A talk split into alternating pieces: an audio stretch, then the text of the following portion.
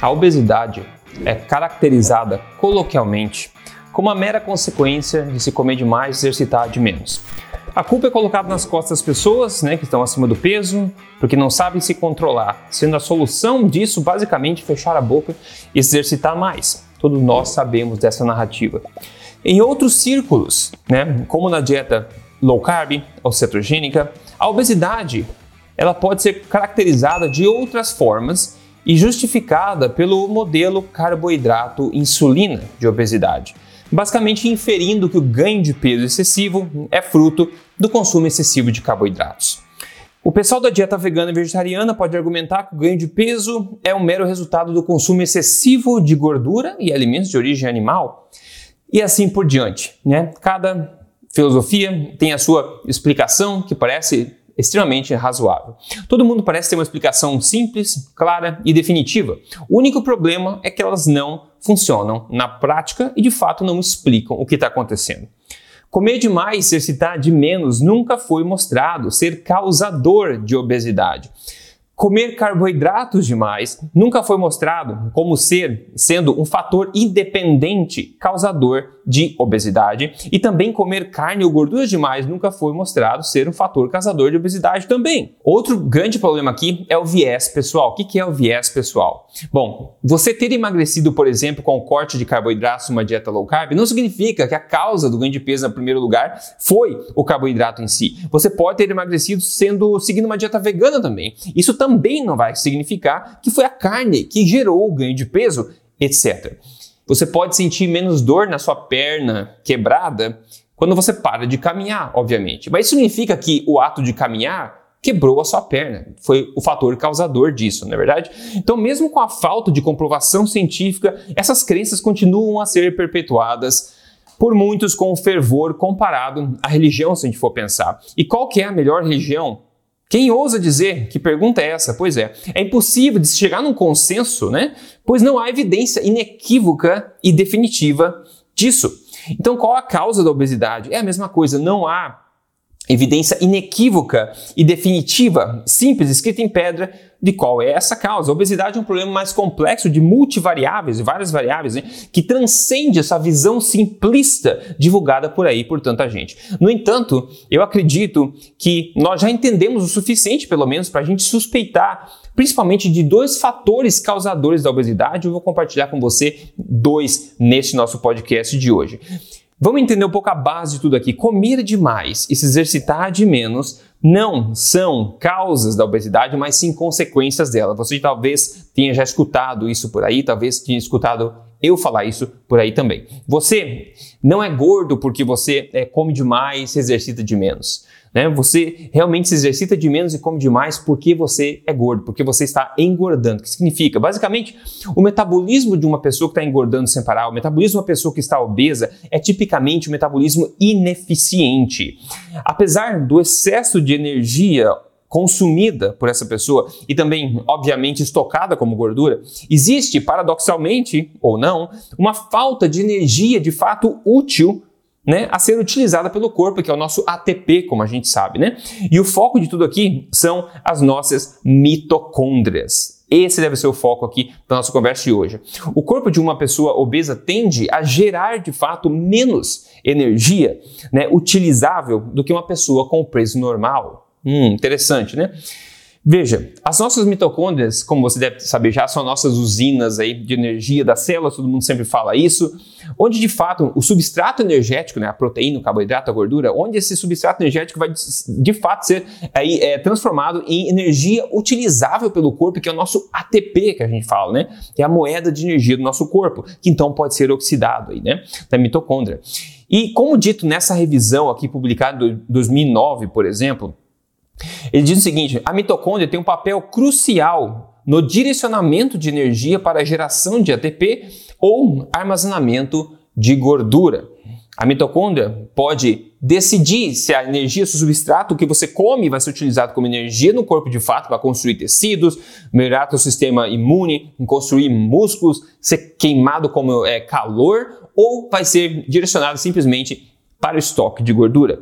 E no metabolismo de uma pessoa obesa, nós vemos uma disfunção importante nesse aspecto aqui, como alegado também nessa mesma revisão que eu estou me referindo. Né?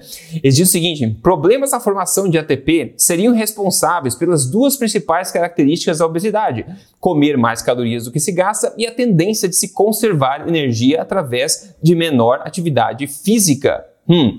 A literatura publicada que investiga né, essa questão da disfunção mitocondrial né, no contexto de obesidade é bastante rica e bastante profunda também. Então, apesar de ser, é, é, e mesmo assim ela é sumariamente ignorada por muita gente que prefere continuar propagando ideias simplistas, né, que soam bonito, como a gente falou no começo, mas infelizmente não condizem à verdade, não passam por um crivo básico de investigação científica.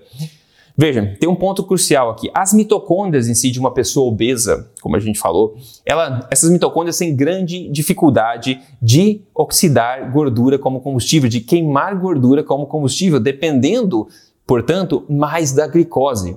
Hum.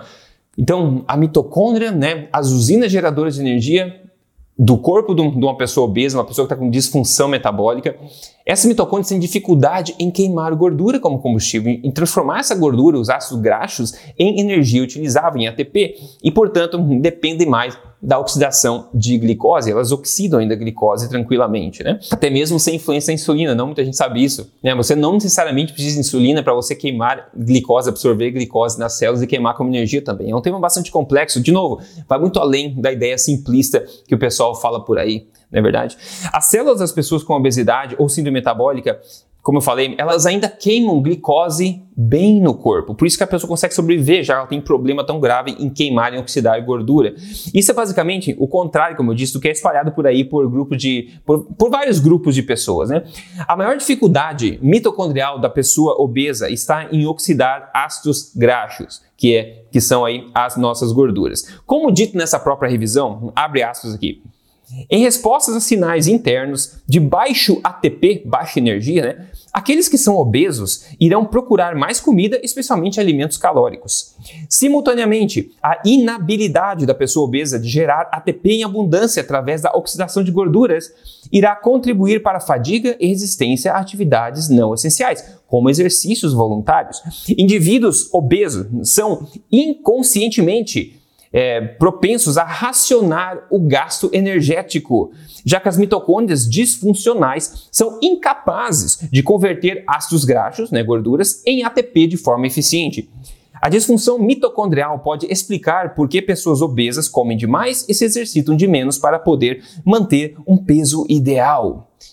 Olha só quanta coisa dita em tanto poucas linhas, né? Basicamente o que acontece é que a mitocôndria está mandando mais energia para estoque de gordura do que para a fabricação de fato de ATP, energia utilizável, né?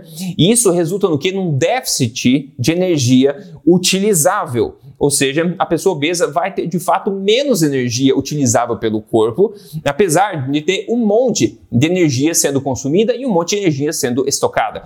É muito diferente, né, pessoal? A quantidade de energia que a gente ingere da quantidade de energia que o nosso corpo de fato utiliza.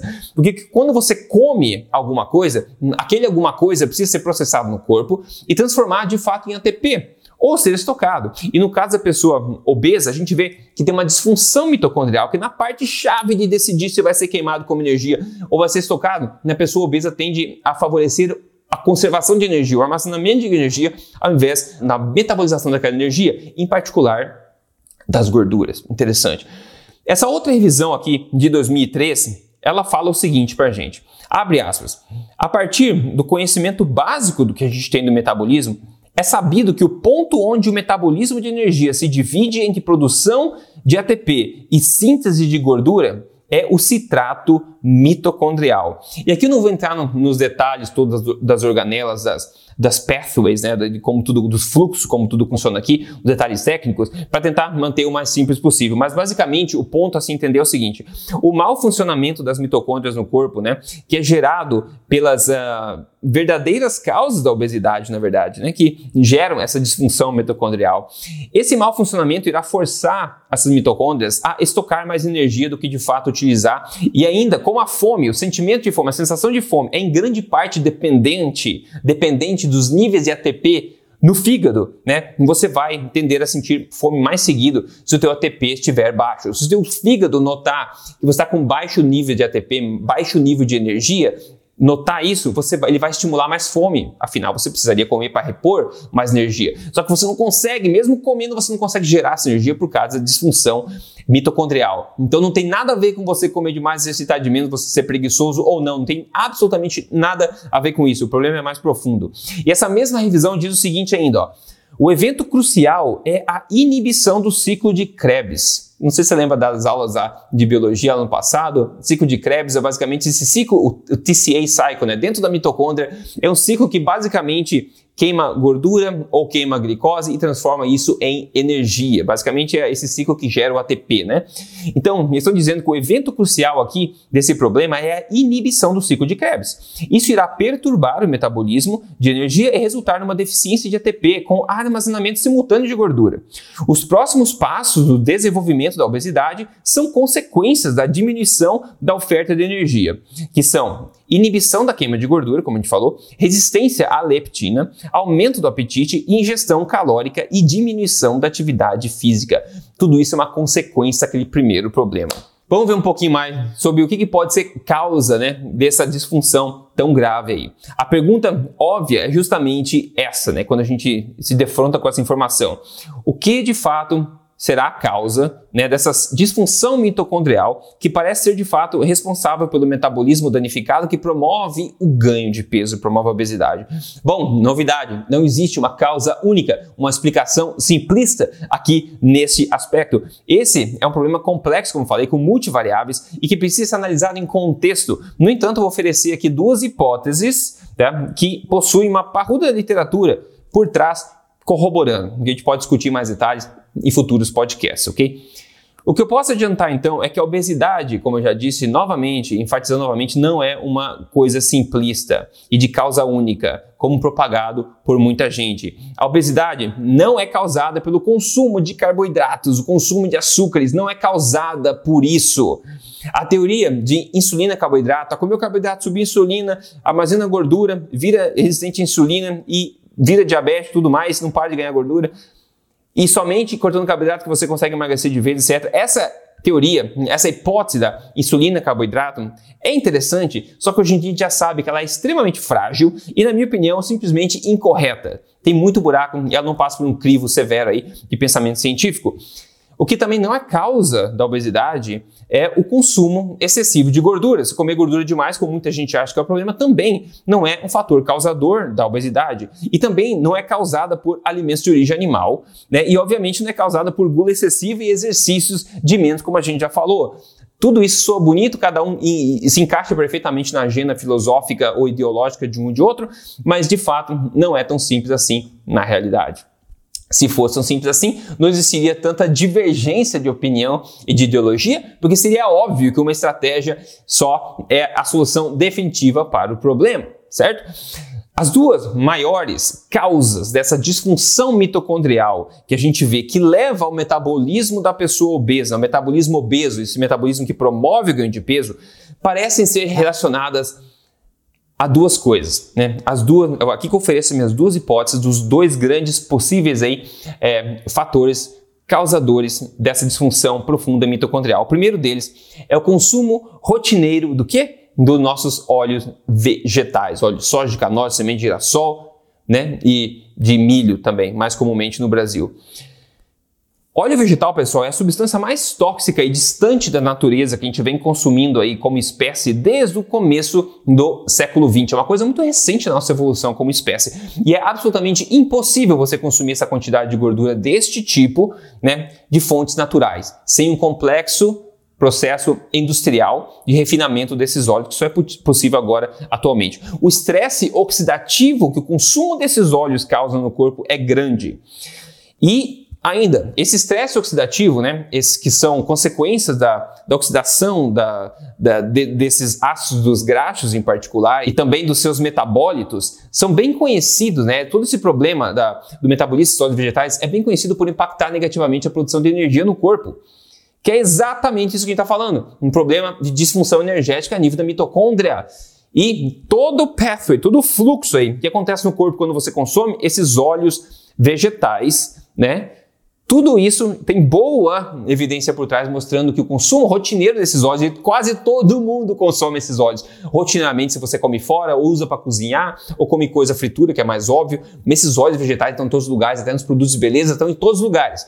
E isso é um disruptor endócrino e também afeta diretamente a produção de energia nas suas células, tá? Que é exatamente isso que a gente está falando hoje aqui. Então, esse é o primeiro aspecto. O segundo aspecto importante aqui também, que é menos falado ainda, é a questão da produção de endotoxinas no seu intestino. Né, promovendo uma inflamação crônica do teu intestino também, uma permeabilidade também, e talvez uma inflamação que seja sub, subclínica, que você não perceba, mas tem essa inflamação no teu intestino, tem essas endotoxinas sendo absorvidas né, pela sua parede intestinal também. E é bem conhecido também na literatura, apesar de ser pouco, pouco falado, que essas endotoxinas, também chamadas de lipopolissacarídeos, na verdade, são partes basicamente da, da, da membrana dessa, de um tipo né, de gram-negative bacteria, é um tipo de bactéria gram-negative. Mas enfim, é, é pedacinhos irritantes dessas bactérias, que são produzidos por essas bactérias, que acabam irritando o corpo. E é conhecido que essas endotoxinas afetam diretamente o quê? A produção de energia no corpo também a nível celular, a nível mitocondrial. Então essas duas coisas, a meu ver, estão causando esse grande problema aí de disfunção mitocondrial nas pessoas obesas. E, e isso é severo, isso é grave, isso é grave, isso é mais profundo, isso é mais complexo, mas claro que a gente consegue resolver também, só que a gente requer um conhecimento um pouco mais evoluído, mais elaborado também, e uma solução mais poderosa que simplesmente corta carboidrato, ou corta gordura, ou corta carne, ou corta, né? Esse tipo de coisa não funciona a longo prazo prazo. São tudo mais ou menos um band-aid que pode sim gerar benefício no curto prazo, mas como eu falei na perna, se a tua perna está quebrada e você parar de caminhar, vai ajudar porque não vai doer aquela perna, já que você não está caminhando. Só que o fato de você ter parado de caminhar não vai curar o osso que está quebrado. A gente precisa curar o osso, né? A consertar o osso. E você parar de caminhar, como eu falei, não vai consertar o osso. Então, se você começar a caminhar novamente, você vai sentir aquela dor novamente. Então, como analogia, a gente pode ver a dieta low carb, por exemplo, que tem uma parruda literatura científica por trás que mostra realmente resultados incríveis, tanto de marcadores metabólicos, obesidade, é, síndrome metabólica, etc. Ao você retirar o carboidrato gente que está com disfunção metabólica, que isso melhora, em muitos casos, muita coisa. Só que você não está consertando raiz do problema. Se essa mesma pessoa voltar a comer esse carboidrato, o que vai acontecer? Ela vai engordar novamente e vai ter todos os problemas novamente. Então a gente assume o quê? O carboidrato é o problema. Não, não é o problema. Tem muita gente saudável, populações inteiras saudáveis que têm um consumo altíssimo de carboidratos e não tem esses problemas. A gente não consegue induzir numa pessoa saudável doença metabólica simplesmente aumentando o consumo de carboidratos. É uma coisa mais profunda do que isso. Então, a gente tem que chegar na hora de consertar o problema pela raiz né? E parar de usar esses band-aids, por melhores que sejam esses band-aids. Mas para a gente consertar o problema pela raiz, a gente precisa saber ter um entendimento mais completo das verdadeiras causas dele. E como a gente está vendo, não é uma coisa tão simples quanto simplesmente corta isso, corta aquilo. O ponto final que eu quero passar para vocês é o seguinte: isso tudo leva eleva ou destaca ainda mais a importância de uma coisa que eu venho falando há muito tempo aqui, há muito tempo, a qualidade da sua dieta. O que você come, a escolha dos alimentos, do que é constituída a sua dieta, que tipo de alimento constitui a sua dieta. Eu não estou falando aqui em macronutrientes, proteína, gorduras e, e carboidratos. Estou falando em tipos de alimentos, a qualidade da sua dieta. O que você come é mais importante do que quanto você come, até porque quanto você come é controlado pelo que você come. A qualidade da sua dieta. Quando corrigida qualitativamente a sua dieta, o seu corpo retoma o bom funcionamento mitocondrial e começa também a gerar a energia que o corpo precisa e a liberar os estoques excessivos de gordura naturalmente. Se você conserta, arruma, né, corrige essa disfunção mitocondrial, o teu corpo vai começar a utilizar mais energia ao invés de simplesmente mandar para estoque, como a gente está vendo, retomando um metabolismo né, mitocondrial correto não mais favorecendo a conservação de energia, mas favorecendo a queima dessa energia útil, da fabricação do ATP. E quando a gente entende que a obesidade é uma consequência de uma disfunção mais profunda, nós entendemos também que a que a correção da causa raiz, de fato, irá, é, de fato, resolver permanentemente o problema e não só temporariamente, como a gente vê. Então, nosso corpo é incrível, ele é mais complexo do que muitos fazem parecer. Eu fico, eu sou apaixonado pelo como o corpo funciona e aprender cada vez mais como ele funciona, porque ele é realmente incrível. A sabedoria que tem no nosso corpo, inerente no nosso corpo aí, é deixar qualquer um de queixo caído. E nós não podemos ser. É, ou sentir que a gente tem um conhecimento suficiente sobre como o corpo funciona. Realmente toda hora a gente se surpreende como as coisas funcionam. O nosso corpo também é um organismo extremamente capaz, com poderes incríveis de autocura, de se curar, de se corrigir quando a gente retira do caminho os obstáculos que estão prevenindo essa cura. E é isso que a gente tem que fazer, né? É realmente tirar do caminho os obstáculos que estão causando esse problema, como a gente falou, para que o corpo possa seguir em frente e se consertar, se corrigir, voltar a funcionar normalmente, você poder comer novamente como você quer, viver novamente como você quer, sem limitação, sem restrição não é verdade? Restrição de, demasiada. Porque a gente sabe, comer porcaria a gente sabe que nunca vai ser bom, você nunca vai conseguir ficar comendo porcaria o dia inteiro e se dar bem. Então não vou nem falar isso porque é óbvio, mas em termos de proteína, carboidratos, gordura, em sair dali, pisar na linha, pisar na, na bola, comer pizza de vez em quando, comer um donut de vez em quando, em ter essa flexibilidade humana, poder comer mais carboidrato no mês, menos do outro se você quiser, etc. Ter essa flexibilidade, nosso corpo ele é capaz de ter essa flexibilidade se você conserta, se você corrige a disfunção energética que está acontecendo, que está causando o problema lá no fundo. Se você gosta de informação, passe isso à frente. O podcast Papo Forte aqui para quem tem a cabeça aberta e está afim de conhecer mais sobre o corpo para tentar melhorar a sua forma, a sua mentalidade, ser uma melhor versão de você mesmo. Só que você tem que sentar comigo aqui, acompanhar esse conhecimento aqui todo e absorver esse tipo de coisa. Então aqui não é entretenimento, é conhecimento realmente para tentar te ajudar. E eu mostro sempre um caso de sucesso aqui antes de fechar o podcast também. Eu vou te contar o que eu comi hoje aqui, tá? Mas uh, antes de fechar o podcast, sempre mostro um caso de sucesso do que acontece quando você corrige a alimentação focando em, na, na, na, correção qualitativa, não pensando nem em calorias, em porções, em nada. Quem mandou para mim foi o Rafael Teixeira, ele falou o seguinte: seis semanas do programa Código Emagrecer de Vez, olha o resultado, menos 12 quilos. Agora com flexibilidade, da segunda fase ficou super suave a dieta. Olha só, Rafael Teixeira, obrigado por ter mandado a foto aí antes e depois, 12 quilos em seis, semanas, seis semanas, né? Seis semanas que ele falou aqui. Parabéns, só mudando a qualidade da dieta, estimulando o corpo a resolver o problema para você e não forçando emagrecimento, apenas permitindo emagrecimento. Se o teu objetivo é emagrecimento, eu sugiro fortemente para você dar uma olhadinha no meu programa de emagrecimento chamado Código Emagrecer de Vez .com.br, código emagrecerdevez.com.br, pode dar uma olhadinha se você quiser lá. Vamos lá, pessoal, que eu comi na minha última refeição? Tem que tentar voltar na cabeça aqui, ah, comi um pedaço de halibut, como é que fala halibut em português? Acho que é linguado, tinha um filé de linguado e tinha uns bifes sobrando também, então eu comi um pouco de bife, né, ou me falo surf and turf, né, um pouco de peixe, um pouco de, de animal de pasto, então um pouco de bife, um pouco esse filé aí, e comi metade de um papaya delicioso que tinha, que eu comprei aqui em Barcelona também, papaya espanhol, gostoso, docinho, esse foi minha, minha, minha sobremesa, digamos assim, comendo junto com o prato. Então ficou excelente, proteína de qualidade, gorduras de qualidade, fiz a manteiga e desse carboidrato de extrema qualidade do papaya também, uma refeição completa, me deixou extremamente saciado também e favorece a produção de energia no meu corpo, certo? Então, pessoal, é basicamente isso. A dica exageradamente honesta do dia de hoje é a obesidade não é um problema simplista, corrigido por um hábito. Não se resume em cortar isso e cortar aquilo ou acabar com isso e acabou. O problema da obesidade ele é multifatorial, né? Ele tem várias variáveis, é mais complexo do que a gente imagina. E eu acredito piamente na evidência que aponta que o problema da obesidade está numa disfunção energética causada a nível celular, a nível mitocondrial, que pode estar sendo causada em grande parte pelos dois fatores que eu falei, né? sendo o primeiro deles o consumo crônico de óleos vegetais no dia a dia e o segundo a produção de endotoxinas no intestino também, com uma alimentação incorreta que agride nosso intestino aí, promovida por tanta gente com todo tipo de dietas por aí. Essas duas coisas, quando consertadas, podem gerar resultados incríveis no corpo. Eu acredito nisso piamente e vejo também, eu vi em mim e vejo outras pessoas também.